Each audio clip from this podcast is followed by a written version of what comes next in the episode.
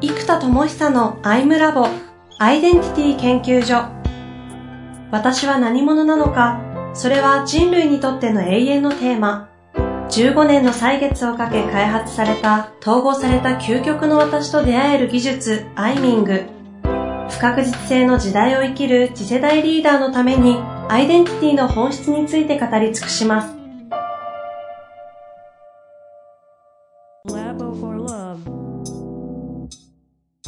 こんにちは、遠藤和樹です。生田智久のアイムラボアイデンティティ研究所。生田さん、本日もよろしくお願いいたします。はい、よろしくお願いいたします。さあ、引き続きですね、前回、前々回と続く、えーセルフアイミングといきたいと思います。ちょっと途中でね、終えて、今、えー収録をしているので、ちょっとね、感覚がいつもの元気とはちょっと違うと思いますが、もうすぐね、もういけてない。あの文章を切り取ってね、そこだけね、あの、切り取られて文章を出されたら炎上しますから、ね。完全にいけてないですよね。まあ、いけてないとはね、皆さん、すごい共感できるなというか、うわーと思う人たちもいると思うんでね、いけてないとは思いませんけど。起業家の方々だとなんか感覚としてわかると思いますね。はい。ね。というわけでね、いきたいと思いますが、ちょっと前回の途中、あの、スタートから、葛藤のところからですかね、ちょっと整理したいと思いますがそうで。すね。前回、押し付けアポロ計画の奥には、宇宙飛行士選抜艦があって、うんその奥に大気圏突破中があって、その奥ちょっとまだありそうだけど、ちょっとジャンプして、的なところに。同志探してますっていうのがあります。そうですね。うんありました。そうすると、これもうちょっと根幹までつなげたいので、で論理の階段を外さずにですね、こうやってまとめたチャンクですね、キーワードをですね、ラガリングっていう技術名にしたんですけど、うん行ったり来たり何度もこうやってやるんですよ。うん。あの、押し付けアポロ計画を引き起こしているのは宇宙飛行士選抜艦で、その奥には体験突破中という状態があって、その奥には同時探してますがありますと。で、同時探してますだから、何かがあって体験突破中になるので、宇宙飛行士選抜艦になるから押し付けアポロ計画になりますよね。うんうんうんっていうふうにこうやって、チャンクでまとめた論旨を上下に何度もやると、えーちちょっと正確には機能と演疫と概念が違うんですけど、うん。まあ上下に、あの、論旨が通っていくんですね。はいはい。でこれを階段を上り下りするっていう、はしごを上り下りするっていう意味でラダリングっていうふうに名付けてるんですけど、うんこういうのをよくやります。で、はい。実際の皆さんもこれ何回か聞くと確かにって思い出しますよねう。ん。で、クライアントって内的世界に入っちゃってるから、こう、そこしか見えなくなって、前後関係忘れちゃうので、うんうんこのラダリングを結構定期的に入れるっていうのは、直径が大きいアプローチなんですね、アイミングって。うん1セッションで終わらないので、こういうちょっと地図をしっかり描く技術が、特殊なものがいっぱいあるんうですよね。ん。で、ちょっと話を、このセルフアイミングに戻すとですね、この大気圏突破中ですね、これの奥に何があるかっていうとですね、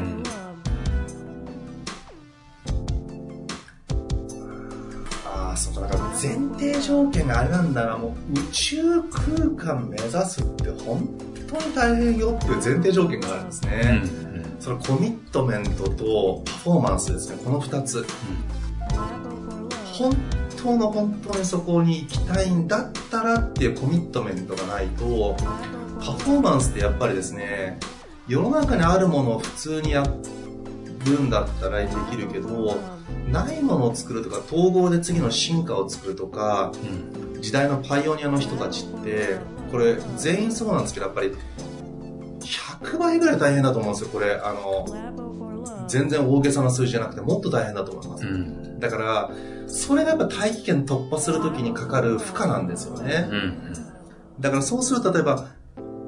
何でもそうですけど、ね、その NPO 言われるとね、よく聞きますけど、外資コンサルでね、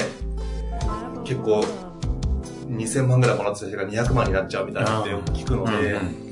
200万すら危ういみたいな、5万とかね、そういうのって結構 NPO 普通だったりするから、うんそれでもやる、やるっていう志によって支えられてるのがやっぱ NPO だと思ってるんですよ。うん。なんで、その分やっぱりリーダーへの負荷が異常にかかるっていうのが NPO の特徴で、なんで、本来であれば彼らが、彼女たちが得られるであろう、社会的な金銭報酬もそうだし、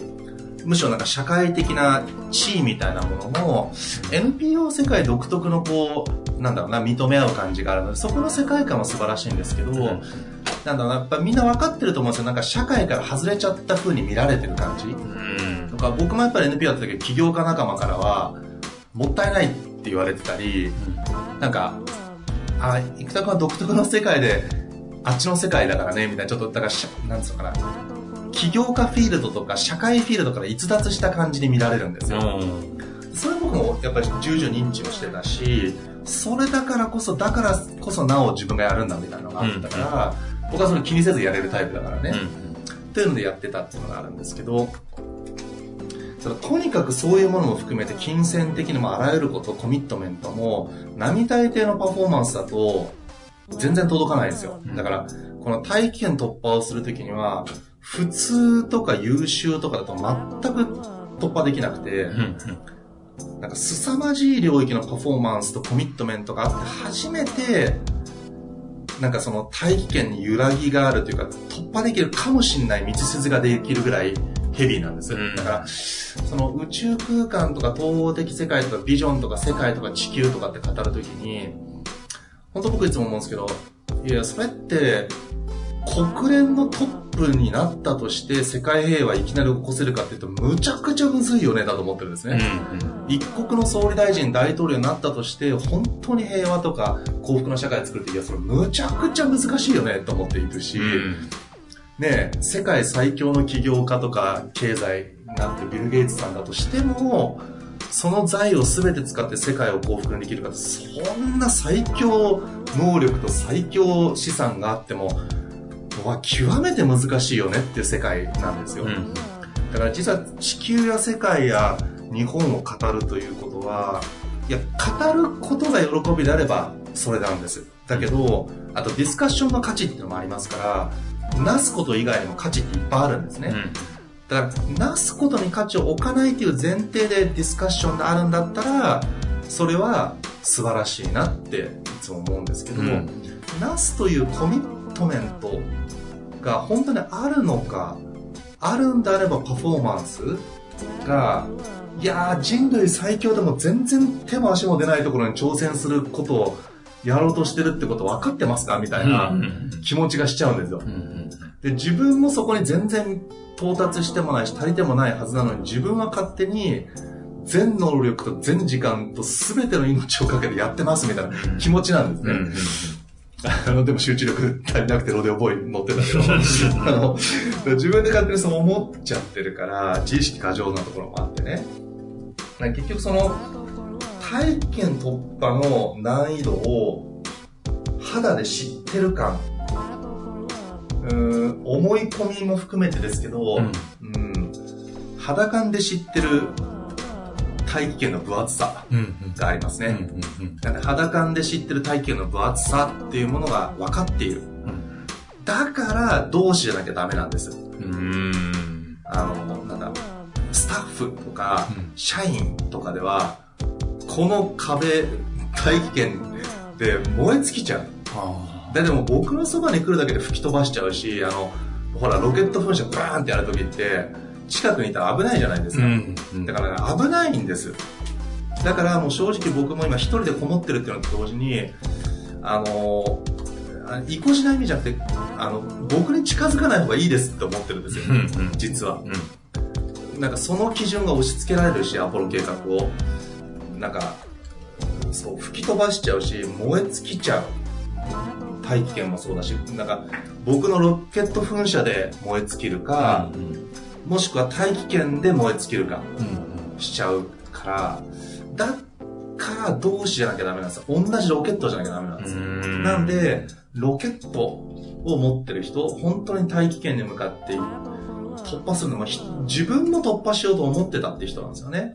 で、うわーっと大気やってたら、なんか、マラソンとかで、う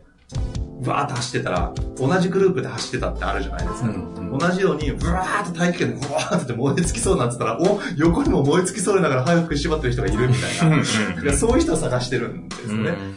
じゃあちょっと寄り添っていこうか、大気圏大変だからみたいな。だからやっぱりね、なんだかんだその孤独感、あとね、やっぱエネルギーがマックスまで出ない感じがあるんですよね、子だと。人間の限界で、例えばこのセルフアイミングもそうですけど、うんじゃあ一人でやってるじゃんと思うじゃないですか。ん。これ、目に見えないけど、聞いてくれてるリスナーの方が、この後に聞いてくれる、録音の後に聞いてくれるって前提があるからできてるのと、今遠藤さんこうやって聞いてくれてる前提があるからこういうトーンで喋れるんです。うん。これ一人で部屋でやったらやばいわけですよ。で、やっぱりこれって一人だと限界なんです。解放できるエネルギーの。で結局そこに陥ってるんですね。で同志探してますになってるのは何かというと、ある種一人の限界にぶつかってるんですよね。でさっきの一人で頑張る直線的成長の限界にぶつかってるっていう、自分で言ってる理論のね、一人で頑張る直線的成長の頭打ち。うん。やっぱ螺旋的成長に持っていかなきゃいけないですね、これはね。まさに。今気づきましたよ。個で突き抜ける直線的成長の限界にぶつかっている。まさに。これがそのままチャンクですね。受けますね。これ自分の理論の通りに自分がそのやっちゃダメって言ってる方にハマってる。いかに体現が難しいかなんですよ。僕だって知識でね、聞かれたことは偉そうに知ったかぶって喋ることできるから、ほら、自分がハマってるじゃないってなるんですよね。これ何でもそうですけど。はい。ごめんなさい。見事に自分がハマっておりますが。この直線的成長の限界にはまっている。じゃあ何がそうさせてるのか、その奥に何があるかっていうと、ああ、そうか。だからまさにさっきのオールオッケーのアンチテーゼ。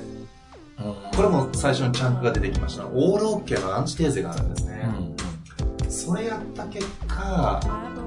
依存させちゃった。こっち視点で勝手に思って、思い込んでること。相手はそうじゃないかもしれないし、なんか感謝してくれてる人もいるし、なんていうのかな。依存じゃなくて、手伝ってあげたと思ってる人もいると思うんですね、うん僕の NPO と。か、プロジェクト。でもなんか、僕的には依存させちゃったとか、なんか、本当にいやらしい表現なんだけど、時間を垂れ流しちゃったと思ってるんですね、これ。もうオブラードに包まず嫌な表現をそのまんま使うと、使命に使えたはずの時間が循環されないところに垂れ流しちゃった感じになっちゃってるんですね。ただやっぱ垂れ流してる部分は、空いてる穴を塞いで、ちゃんと使命にエネルギーを注ぐ。注ぐためにはやっぱり垂れ流した穴を塞がなきゃいけないっていうのが、本当にすごく思ったことなんです。とっても嫌な表現だし、自分でもうわ、いけてね、捉え方してんなと思うんですよ、俯瞰すると。思うけど、そういうちょっと、なんか、よく思われたいとか、いい言葉にまとめたい自分みたいなバイアスをかけずに、純粋に思ってる自分の、あの、いろんな自分がいるんですけど、純粋に一個、こういうふうに捉えてる自分がいるっていう側面でいくならば、まあ、垂れ流しの穴を塞がなければいけない。器の底にやっぱり穴が開いてた感じがしてるんですね。そこ一生懸命なんかガムテープで補強する。で、垂れ流さない一生懸命頑張ってるから、なんか相談乗ってほしいんですとかってなると、あー、また穴開いちゃうみたいな感じで、無理やりシャットダウンするというか、本当は聞いてあげたいし、だってもう若い時とか大変だからね、そんなのもう頼ってきたらもう二つ返事でイエスって言いたいんですよ。だから僕の場合それをやった結果というのと、あとやりすぎてしまえるぐらいつながりもあったわけです。2000人ぐらい NPO のスタッフ経験者いますから、そこの子たちをちょっと目をつぶってみんな頑張れって念じてるんですよね。みんなそれぞれで頑張ってくれ。俺の役割は一回終わった。だみんなも自分たちでやったんだから自分たちで突き抜けろ。自分で考えて自分でいけるって念じてる。自分ができないことを棚に置いて、頑張ってくれ頑張れるって念じてるんですよね。だからごめん、俺は今使えない もう一度そこには使えないんだっていうのがあって、だから今あの、文科省の飛び立て留学ジャパンも心苦しいんですが、本当は若者向けのコミュニティとか教育とか経験値があって、その大変さと失敗パターンを何よりも成功パターンもそうですけど知ってる僕がもう一度作ったら、そうやって依存が起きないすごいコミュニティが多分作れるんですよ。一回、陽極まって陰を経験したら多分陽をやっちゃうんですね。面倒見すぎちゃうとか、全部関わっちゃうとかやっちゃうから、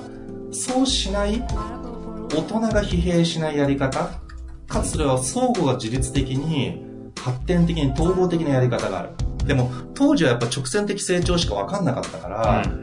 自分を犠牲にして貢献するみたいな、それが使命なんだとか、なんかそんな感じになっちゃってたから、なんか使命依存みたいなのが起きてたんですよね。うん。だからこのオールオッケーのアンチテーゼが起きた結果、そう、オールオッケーのアンチテーゼが起きた結果、さっきなんていうの、器の垂れ流しを止めるみたいな、垂れ流しを塞ぐ。垂れ流しを塞ぐ。そう。うん。垂れ流しを塞ぐっていうのをやった結果、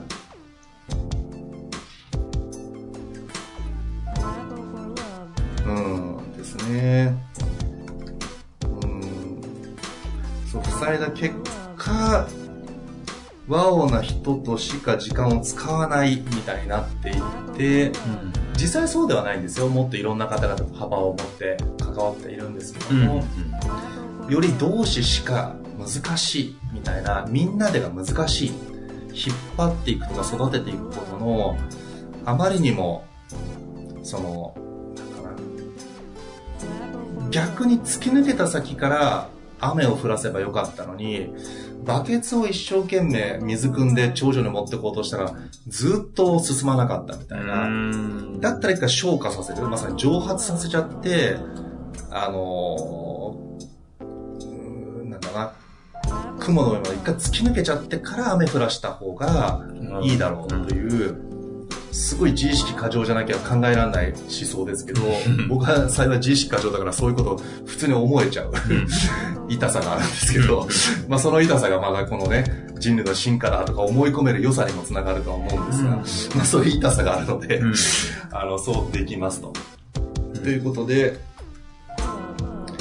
じゃあなぜそれが起きたのか、オーロッケのアンチテーゼがなぜ起きたかっていうと、それはやっぱスカウターだな。これそうですね。実はそれが起きるのが分かってたんです。そういういろんな出来事が、うまくいかないことや依存が起きる、もしくは、微妙な結果になったことっていうのはアン、チテ、オールオッケーのアンチテーゼのその、それを起きた理由のはそのその奥奥。は実はスカウターを無視したってことが起きたんですね。うん。うん。で結果いろんなこうネガティブな出来事が起きたり、まあ、それは筋が違うよねみたいなことを起こすようなことがいっぱい起きてしまったんです。それはこっちの視点からすればね、相手からすると違う意見があると思うんですが、うんこっちからすれば、ここまでかけて NP を作ったのにみたいな、時間もお金もあらゆることを投下した、えー才能も全部やったっていうつもりがあったので、だけど、まあみんなからするとそうじゃないと思うんですよ。うん。でも自分視点からすると勝手にそう思い込んでるわけなんですけど、えっと、で、結果いろんなことが起きたんですが、じゃあ起きた時にどう思ったかというと、正直やっぱりなだったんですね。うんまさかこの子がこんなことするとは、とは、全く思わなかったんですよ。うんそっか、やっぱりかっていう、なんかやっぱりもともとスカウターで見抜いてた資質がそのまま出てきちゃった。うんで、そこを当時はまだ統合まで持っていく技術がなかったから、陰の克服をして、陽の強化で頑張ったんですよ。いや、そこは目をつむって強みにフォーカスして強み伸ばそうよって言って、強みをガンガン伸ばしてむちゃくちゃ伸びてったんですね、みんな。うんところが、やっぱ目をつぶってた陰のところが、ブオンと出てきちゃって、結局そのステージの次に行けないんですよ。うん。で、当時は統合の中庸も扱えなかったから、の、僕が。うん。うん。仕方なかった陰の克服用の強化で。で、それで引き起こしてしまった時に、やっぱりかーっていう、やっぱりその人には、身の丈とか器とか資質があって、そこ以上のことに本人がやりたいっていくら言ってても、やりたいって言ってる自分に酔いたいみたいな嫌な言い方するとね。うん。だって本当にやりたいわけじゃない。やりたいと言ってたい。言ってるのが楽しいし、心地いいから、それを本当にやりたいんだってこっちは捉えてあげたかったみたいなこととか、うん。信じたいっていうバイアスがかかっちゃってるんですよね。うん。でそれって盲信なので、スカウターは無視した盲信をやったんですね。うん。その結果、いろんなネガティブな出来事が起きたので、オールオッケーのアンチテーゼが起きてるんですよ。うん。だからこのスカウターを無視した盲信がやっちゃってるんですよね。だから今やっぱり、そのスカウターを信じることで、やっぱり経験値的にあんまりずれないんですよね。うん。これは非常に自意識過剰な人を決めつける判断的な思想になりかねないリスキーな思想ですけど、うん、ん、とは言ってももうさすがに、長年、もうほぼずれたことないです、これ。ここ多分10年とかのスパンで、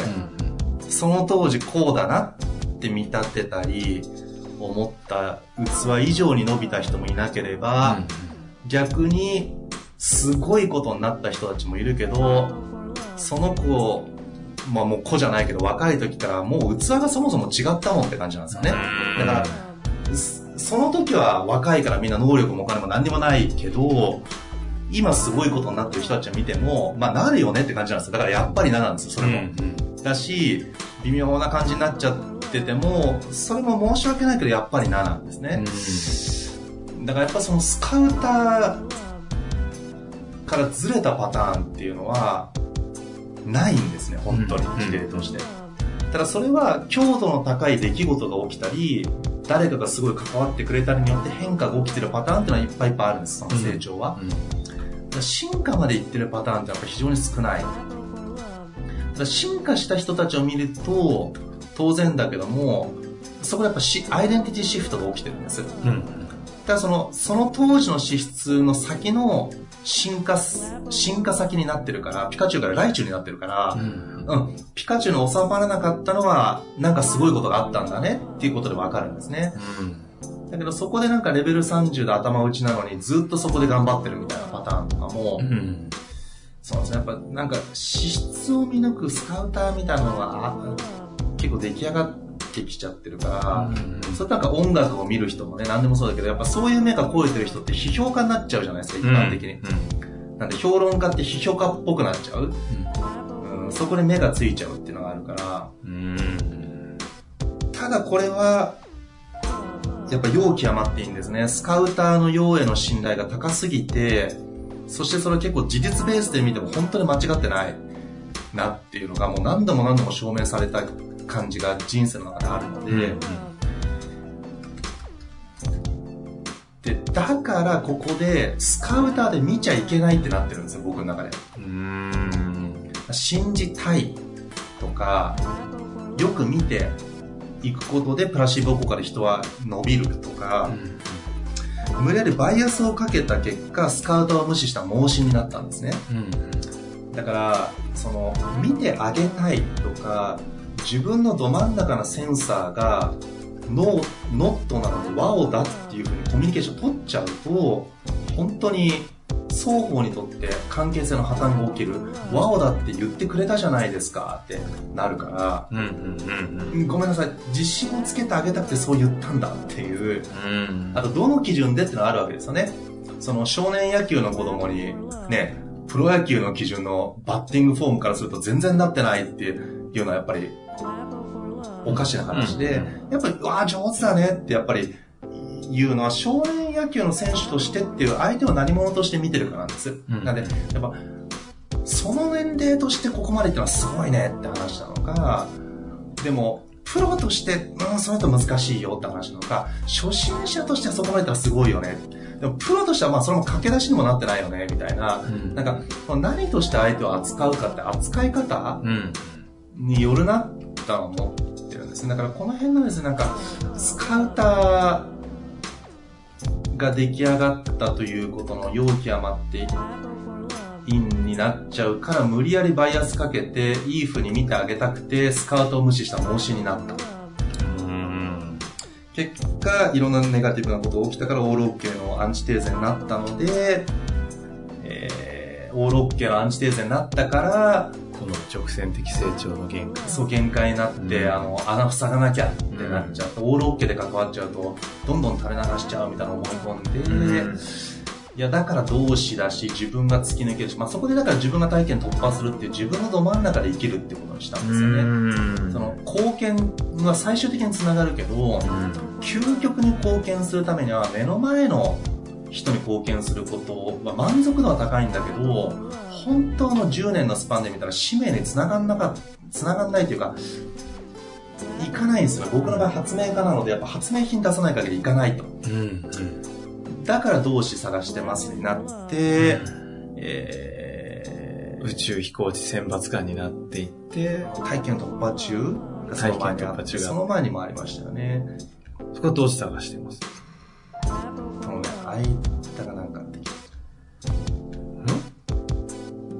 ススカウターを無視した盲信をしてしまうので、えーオールオッケーのアンチテーゼになって、あ、垂れ流しを塞がなきゃ、みたいになるんで、個の直線的成長の限界で、同志を探そうとしてるロケットを持ってる人いないかな孤独一人の限界に来てる、みたいな。うん、ああ、そうそう、そうですね。うんその直線の限界ですね。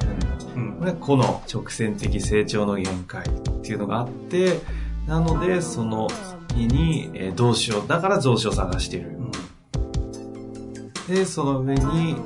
こに大気圏の突破中。うん。大気圏の突破中は、大気圏突破中なんで摩擦が辛いみたいな。そうですね。そこの、あ、そうそう。だそこはあれだ、コミットメントとパフォーマンスを求めてるからですね。どうし探してます。うん、うん、うん。ここ、ここ分かれてたんですね。ああ。これどっちがあるんですか？同志を探してる。メントとパフォーマンスを求めてるから動詞探してます、うん。こうやってですね、話してる論詞とですね、実際まとめた論詞って結構変わるんですうよね。ん。アイミングの時もですね、これ、正直僕が話してて、こうなるから、うんクライアントの人みんな論詞が入れ替わっちゃうんですよ。うん。だから、聞き手としてはこの論詞をちゃんと整理する技術がすっごい必要なんですよ。はあ。うん。上下関係、どっちが目的、どっちが手段なのか、どっちが要因でどっちが結果なのか、因果関係なんですけど、この内なる世界の因果関係をちゃんと上下を話した順番でまとめていっちゃうと実はずれるので、うんうん。今そうでし因果関係の構造でちゃんとマッピングする必要があるから、た。ここはやっぱり結構習得難しいところなんですよね。うん。それどう、どうだったんですか？この直線的成長の限界があるんで、コミットとパフォーマンス。えあるので動詞探してますよね。探してますねで、まず自分じゃダメだから動詞探してます。うんで動詞探してますなので、うん。動詞という以上は大気圏突破するほどの志、宇宙空間への志みたいなものが、あコミットメントとパフォーマンスがやっぱりすごく高い必要がある。あ。うんうんなんでやっぱコミットとパフォーマンスの、なんか、い極極度な必要性みたいなのが感じてるんですよね。やちょっとやそっとじゃない。ーうんで、多分それずっと10年ぐらい NPO とか企業やってる人が初めてわかる感覚だと思うんですね。やっぱりうん3年4年だとですね、結構僕も当時は頑張れると思ってたんですよ。うんうんでも10年同じことを使命とか志してやった先に思うのは、これ自分はやったけど、これ異常なコミットと実は異常なパフォーマンスでやったな、みたいな気持ちが正直あるので、うんうんこれ結構皆さん、経営者とか NPO、NPO の方の方が感じるかもしれないな。えーより報われない挑戦になりがち。うんだから、うーん、そうね。そう。このなんか、異常な必要性にしましょう。うんある意味異常なって言葉の方が、自分への異常性も含めて 適切な気がする。うんはい異常な必要性。うん。うんなので、大気圏突破中に自分も入っていって、まあ、まず自分がやろうってなったので、これちょっと間ありそうですけど、一回ここ飛躍して大気圏突破中になり、宇宙飛行士選抜官で押し付け、この計画としてそうですね。ですね。うんこれですね。いや、こんなにアイデンティティの統合とか、アイミングとか、ルーツタウンとか、専門家でプロとしてずっと作ってやってるやっぱり、いかに自分に適応するのが難しいかなんですよね。あ今やってこれ僕むちゃくちゃ整理されてて自分で正直相当気づいてますね。ん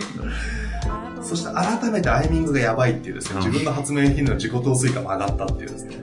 これ今ここまでルーツダウンをバーッとしていって、生田さんの中では何が起きる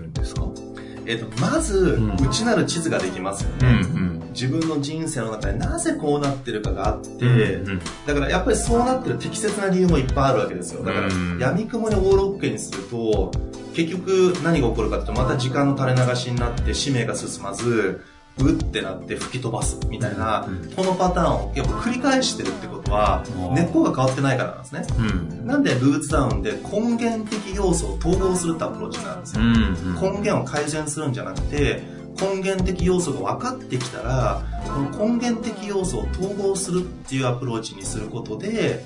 あの、オールオッケーな流れと、この、今だとスカウターが育ちすぎているっていうのが、まあ、スカウ、スーパースカウターみたいなのが、今一番深いようなんですね。で、これもうちょっとルーツダウンしてもいいけど、つまりスーパースカウターを無視した結果起こしたのが、オールオッケーの失敗なわけですよ。本当はオッケーじゃなかった。スカウターで分かってた最初から。のに、それを無視して盲信した結果引き起こしたからもう垂れ流さないぞ、みたいに、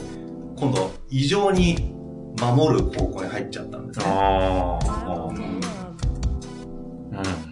だからここのスカウターを盲信しない形のスカウターの使い方が見つかるか、これデワってブレイクダウンアプローチです。うん、じゃあどういうふうにスカウターを扱いますかはデワでブレイクダウンアプローチで、うん、じゃあこのスカウターを持ってる自分をちゃんと自己を明確にし、その自己をネーミングして、それを統合するメタアップ、うん、その存在意義を見つけていくってアプローチに、ここから入っていくのがアイミングですね。なんで根源的アプローチの改善とかであれば、ここからデワでやります。そのスーパースカウターのところから。使い方どうしますかとか、スカウターから盲信するとうまくいかないんですよね、と。っていうことは、盲信じゃない使い方って何ですかってやって、スカウターの使い方を変えていくが、これ根幹レベルの改善になります、まず。統合ではなく。なので、これで十分成果が出るので、うん、あの、根源を見つけてからブレイクダウンで十分一般的な十分なセッションです。でも、アイミング的なこの根源を統合するから、これでまだ第1セッションですね。12セッションぐらい中の。今回これずっとセルフアイミングやり続けるともう5、6回ぐらいいっちゃいそうなんで、ちょっとやりきれないかなと思うんですけど、はい、統合のアプローチでいこうとすると、うん、ここからスーパースカウターの自分をネーミングします。ちょっと破壊的だからこれあれだな。破壊的なベジータみたいな感じだよって。やっぱりこれ、そうだ、結構これ攻撃的なんですよね。攻撃的っていうかね。そう、守るために戦闘力も高くしてるから、なんか、ベジータですね。フリーザかもしれない。より悪いというフリーザかもしれないな。この、これ自体をネーミングして、フリーザとなる。そう、なんかね、いやらしい感じもあるから、フリーザのがいいな。なんか、上から目線。ひょひょひょひょひょみたいな。そう。上から目線で人評価して、で、難しいなと思ったから、なんか、ゾーボンさん信じていますよ。みたいな。なんか、全然信じてねえじゃん。なんか、その、なんか、そうそうそう、盲信してるんですね。ちょっとフリーザとは違うけど、なんか、それをなんかポジティブエネルギーで無理やり盲信してたんですよ。できるよとか、10万人に1人の逸材なんだからとか、そんなふうにやっぱ盲信状態を作ってたので、うん、えっと、そうそうそう、なんか、そう。ちょっとこんなとこ違うかな。うん、でもスカウター、ちょっとフリーザを、フリーザはフリーズだから、いいんじゃないですか。うん、でもこれどっちかって陽の方で無理やりやってるから、フリーザーが、えっと、冷蔵庫から取ってますよね。うん、だから、熱い方で言うとオーブンだから、えっと、フリーザー、オーブナ、オブナ。オブナ君、オブナ君。オブナ君。オブナ。オブナ。スカウターをつけたオブナ。スカウターをつけたオブナ。そう。オブナスカウターでいいですオブナスカウター。うん。オブナスカウター。うん。うん。オブナがつけてるスカウターなので。オブナスカウター。そうですね。オブナスカウターですね。なんか、熱い方にとか、志とか、いい方にとかに、思でもそこ、それバイアスかかってることな。まあいいや、でもそこをまとめてたのは、スカウターがあって、盲信するしたっていうことも含めてオブナスカウターですね、そこは。うん。まとめてそこの盲信できるほど、できるよとかいいよとか言いまくってたんですよ、昔。うんうん、いいじゃんとか、おーとか言ってたのに、それやめたんですもん、途中から。それやりすぎると危ないと思って、本当の意味で人が次の世界に行かないと思って、やめたんですよね。それまですごいそういうなんか陽気なキャラでやってたんだけど、シビアになってったんですよね。だからこのオブナスカウト、やっぱオブナが名前だからスカウトをつけたオブナなんですけどね。オブナでいいや。オブナですね。ほら、フリーザにスカウターついてるイメージありますありますね。だからもう、オブナ。うん。スカウターをつけてる前提でオブ。オブナ。うん。そうですね。こいつを封印してるんですね。うん。うん。そうしちゃいけない。うん。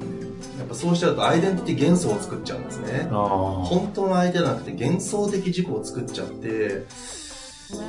その幻想が社会に出ると幻想だって気づくんですよ。つまり僕という存在がいることによって生まれてるエネルギーや、うん。僕が作ったフィールドや僕が作った空間やブランドによってすごかったという幻想が吹き飛ぶ。実際力がない自分に面と向かった時吹き飛んじゃって本当はなかったのに幻想を作った結果